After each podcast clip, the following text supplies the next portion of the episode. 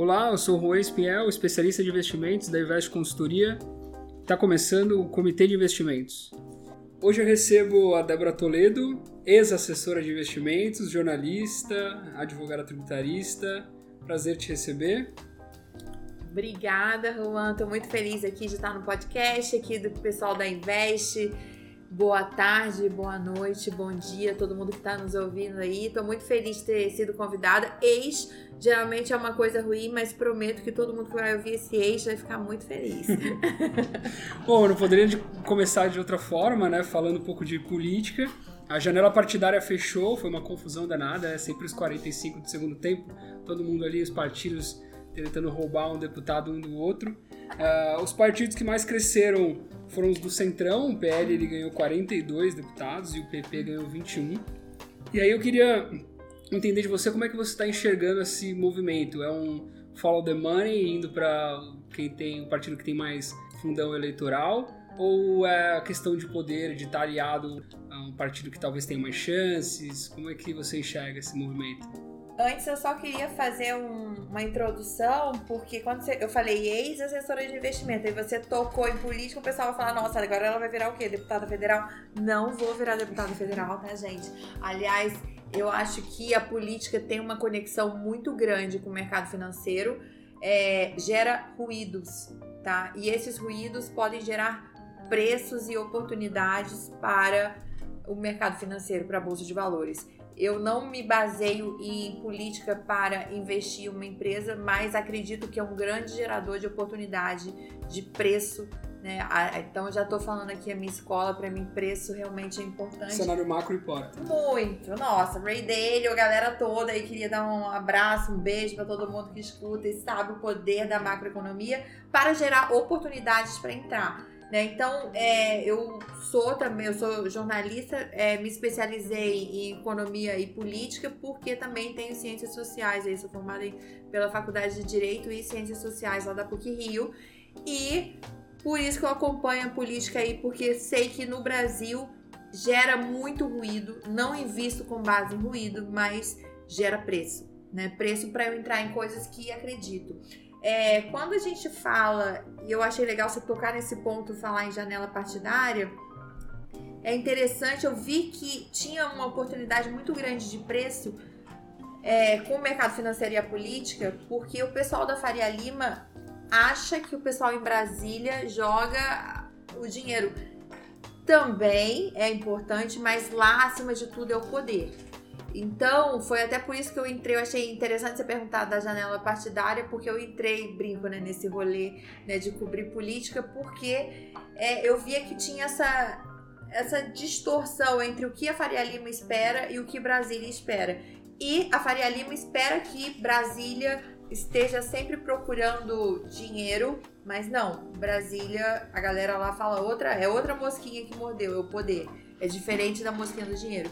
Então, respondendo, a, fazendo toda essa introdução, respondendo na janela partidária, a galera tá seguindo onde quem tem mais chances para eles, né, de ficar aí no poder, né, que no sentido, no caso da janela partidária, a gente pode ver um movimento grande para o centrão tradicional, republicanos, PP e PL, o pessoal seguiu o presidente. A gente tem uma, um outro grupo do centrão que é a União, o MDB, o finado PMDB, PSDB e Cidadania, que, anunciar, que anunciaram que vão anunciar um, um candidato único em maio.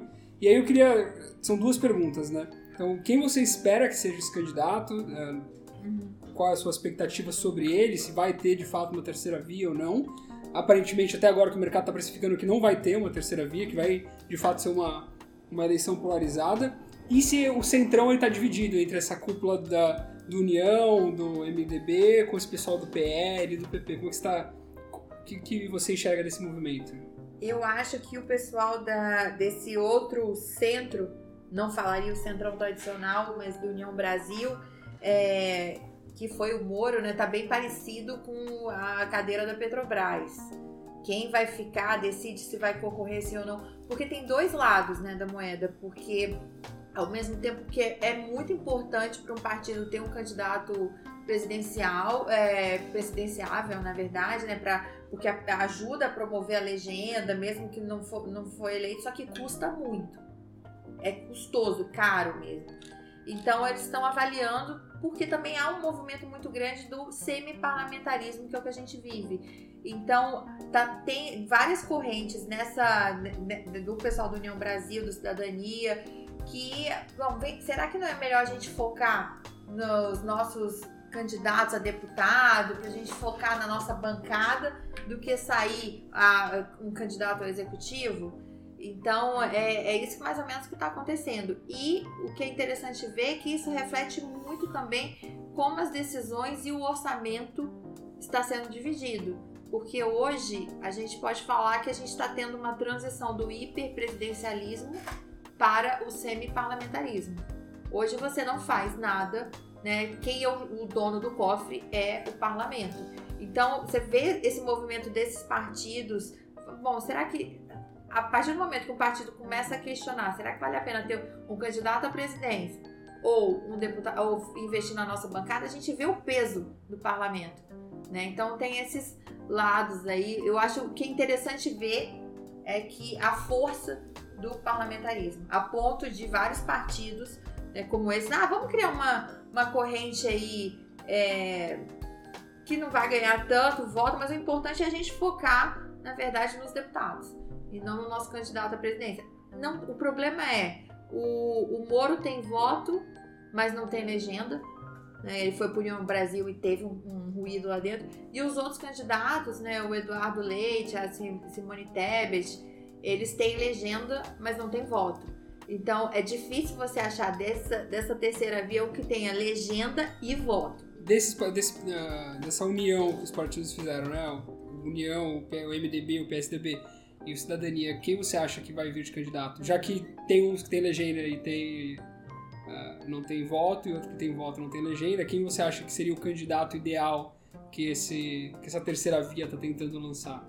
Bom, o meu comentário ele vai ser sempre envezado para mercado. E como eu vejo que o mercado já precificou Lula e Bolsonaro, eu não... É, eu tô, eu tô nessa também. Não, não acho que é, vai ser nem relevante. Vez, é. Gente, o que, que o, o Moro acabou, assim, infelizmente ou felizmente, eu não, tô aqui para tomar partido de nada. Meu partido, como eu falei, é o mercado financeiro, é dar rendimento pro meu cliente.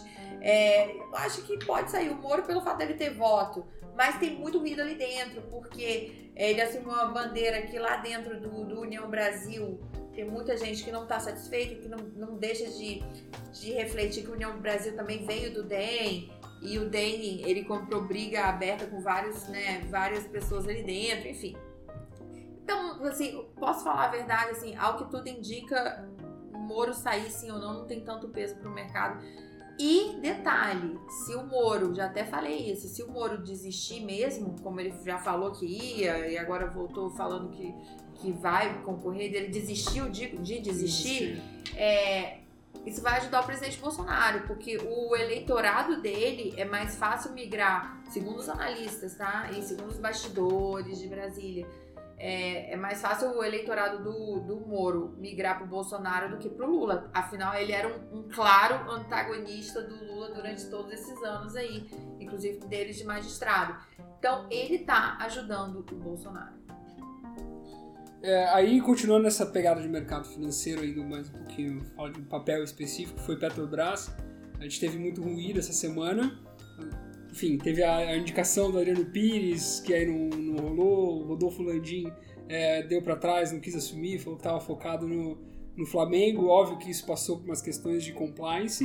É, desde a troca né, para o Silvio Lula, que era o Castelo Branco, o mercado ele já estava, de certa forma, receoso com a Petrobras, com essas intervenções, né, possíveis intervenções da política de preços.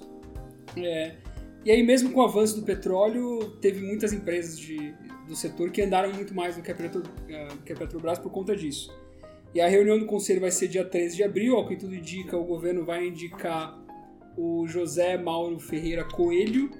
Sinceramente, eu não, não conhecia, né? Dando uma olhadinha no, no passado dele, ele foi presidente do Conselho de Administração do Pessal Petróleo, tem mestrado no IME. Ele uh, aparentemente tem um, um certo Currículo. um currículo adequado pro, pro, pro cargo, mas eu não vejo assim como que o, como que o mercado vai precificar isso para você. Você acha que ele é um nome ou o nome pouco importa, só o fato de ter a troca já é ruim?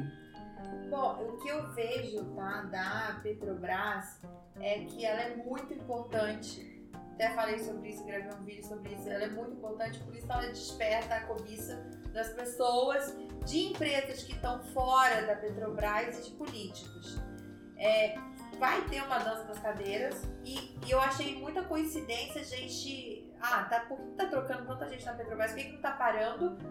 E o período eleitoral, né? Uma coincidência. Quando a gente tem um oponente hoje, o candidato ex-presidente da República falou: ninguém toca na Petrobras, o Lula. Então é interessante a gente ver que a Petrobras ela também faz parte da campanha presidencial de ambos os candidatos.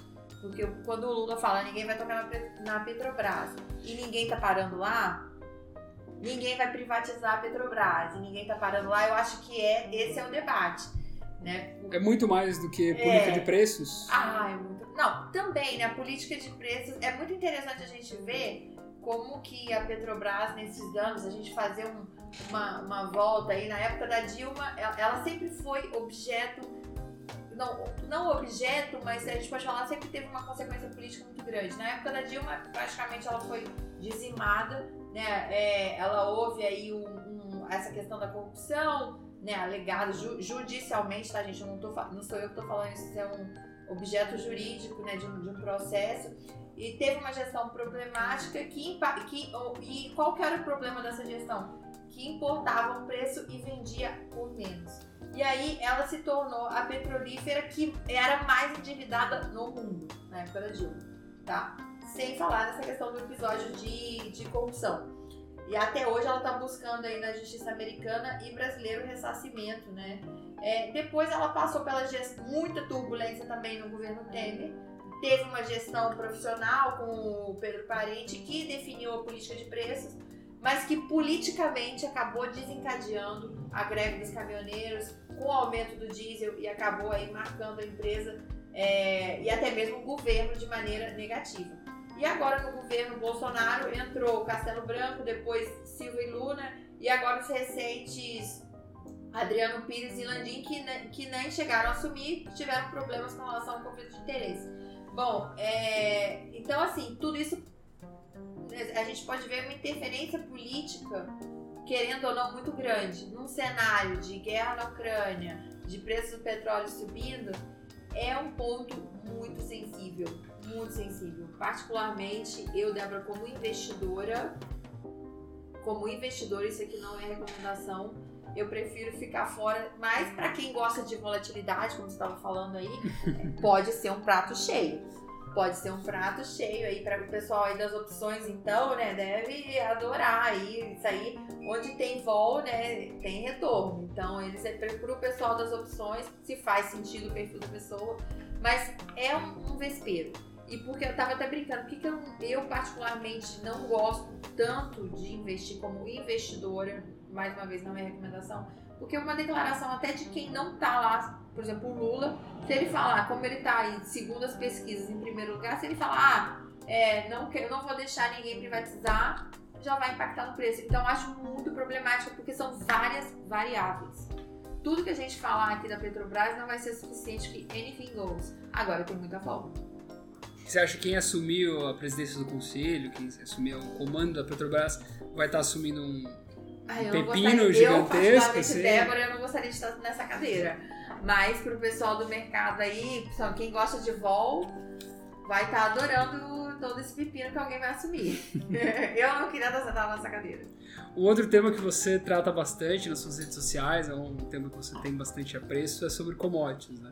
A gente está vivendo um ciclo é, muito feliz para quem estava investindo em commodities, tanto trigo, petróleo, a gente pode falar também das de proteção, ouro, por exemplo. Eu queria que você desse para os nossos ouvintes um overview do mercado de commodities, como é que está enxergando esse ciclo, se é um evento à parte por conta da guerra na Ucrânia ou não, a gente está de fato num bom momento para as commodities. Então, eu, eu, acabei desenvolvendo, eu acho que é sobrevivência, né? Porque meu pai trabalhou a vida inteira com petróleo, trabalha ainda. E, e eu, eu lembro, por exemplo, se o barril do petróleo estava muito baixo, eu podia começar a preocupar é, na escola que eu tava. e também, como a minha família é do interior, eu acompanhava o petróleo, o dólar e as commodities agrícolas. Não sei para quem é do interior tá me ouvindo aí, sabe do que, que é exposição agropecuária. Então a gente sabia se ia ter os melhores cantores ou não. Dependendo, fazia, eu media, olha, gente, o dólar, como é que foi a colheita, como é que... Tá. Então, sabia se ia ter uma festa um boa de aniversário. natural desenvolvido aqui, gente, é sobrevivência, eu não sei falar. Mas assim, eu acho que eu, as commodities e o Brasil né, tem uma relação muito né, interligada, ao mesmo tempo que o Brasil passa por muita dificuldade, é realmente uma terra muito abençoada, que a gente tem tudo aqui. E esse momento que a gente está vivendo, tanto com relação à guerra na Ucrânia, como também para quem é estudante de macro, sabe a importância do Ray Dalio aí, aliás, é o novo livro dele, enfim. Sabe a importância desse momento que a gente está vivendo, quando você tem duas potências brigando por uma hegemonia, o que isso representa com as, as commodities, né? o que, que quando a gente tem uma, uma mudança, não acho que é uma mudança do padrão, ah, o dólar acabou, não. Ainda, né, é a... É cedo para falar de Jamais. uma mudança. Imagina se eu vou chegar aqui falando um negócio desse. Mas como a gente compara com o organismo vivo, né, tem o seu auge né, dos 20, 30 anos, né, um, um, ser humano, né, um, ah, pô, tá lá bombando biologicamente, mas a partir lá dos seus 50, dos seus 60 anos, biologicamente, não estou falando, tá, com relação à experiência, com relação a, a conhecimento mental, tô falando fisicamente, biologicamente, ele, ele pode estar tá em uma, um certo declínio, tá? Então, o que, que o Ray Dalio, ele fala que os Estados Unidos, eles, eles viveram aí o auge deles quando saiu aí do pós-guerra, quando era uma outra potência que era a Inglaterra, né? Saiu, a Inglaterra saiu da Segunda Guerra arrasada, assumiu a hegemonia. A hegemonia. Então a gente teve é, os Estados Unidos assumindo essa hegemonia, então a gente teve o padrão Libra saindo pro dólar. E aí o dólar aí de, dos anos 70, 80, 90 até 2000 bombando, chegou até os seus 40 anos. E agora meio que tá, o império tá envelhecendo. Agora, os sinais vitais de uma pessoa, antigamente uma pessoa morria com 60 anos, mas hoje os sinais vitais podem continuar e pode viver bem até 100 anos. É isso que ele fala no novo livro dele. E isso tem a ver com o padrão dólar. É, então, o dólar, não estou falando que ele vai acabar de jeito nenhum, mas já passou sua, os seus áureos momentos e isso tudo que a gente está vivendo agora é, pode ser um sinal de que né, não tá bombando mais e não tanto quanto antes e nesses momentos de transição, isso aí, gente, é o Ray Dalio, não é a Débora Toledo. Nesses momentos de transição, as commodities sempre saem ganhando. Porque, é, querendo ou não, se a gente voltar lá atrás na história, onde a gente tem é, valor, é como se voltasse no escampo. Né? Então aí você tem alguns sinais agora também, aí desses, desses momentos, a gente tem a guerra, e aí você tem restrição do, né, de oferta, naturalmente, pontualmente iria puxar, mas é muito maior o, o contexto das commodities, né? É muito maior, é um momento de transição de duas potências. Então você acha que vai além uh, do fator guerra? Você acha que de fato a gente está passando por um ciclo positivo de commodities? Sim, porque uma potência está brigando com a outra. A China, o que era, era Inglaterra e Estados Unidos, agora Estados Unidos e China não tem como você falar que a China não está crescendo a ponto de ser também uma potência mundial. Então, quando você tem duas potências brigando, as commodities né, sobem. Porque você tem aí a moeda. Como fator. Né, a moeda vem cá, qual que é o padrão? Quem é o dono da maior impressora do mundo? Não era o dólar? Não era os Estados Unidos? Então tinha um. Pô, vamos imprimir mais. Mas e agora quando as transações não são só. Quem manda, o dono da festa não é mais os Estados Unidos também tem a China. Então, ah, não tem uma única impressora. A partir do momento que pode ter uma outra impressora, as commodities se apreciam. eu sei que não, a gente não tinha combinado de falar sobre isso, mas eu queria escutar um pouco da sua opinião sobre a guerra na Ucrânia. A gente teve essa semana alguns acontecimentos rolando, né? Talvez venha uma nova rodada de sanções contra a Rússia. Uh, ao que tudo indica, a gente vai ter um período mais longo de guerra. Tinha gente que falava que ia durar uma semana, isso aí jamais. Enfim, a gente pode estar caminhando para uma guerra constante que vai durar talvez alguns anos. E como é que você está enxergando esse movimento? Se isso é bom ou não para as commodities? É, infelizmente, é, assim, tudo que está acontecendo, não acho que o, o Putin é, vai abandonar o barco tão cedo. Ele joga. Lembra que eu comecei o podcast falando que a galera de Brasília joga outro game, não é do, do dinheiro da Faria Lima, é do poder? O Putin também tá nessa vibe. Ele também joga outro jogo. É o poder, é, é, sabe lá, é outra caixinha, são várias caixinhas, né?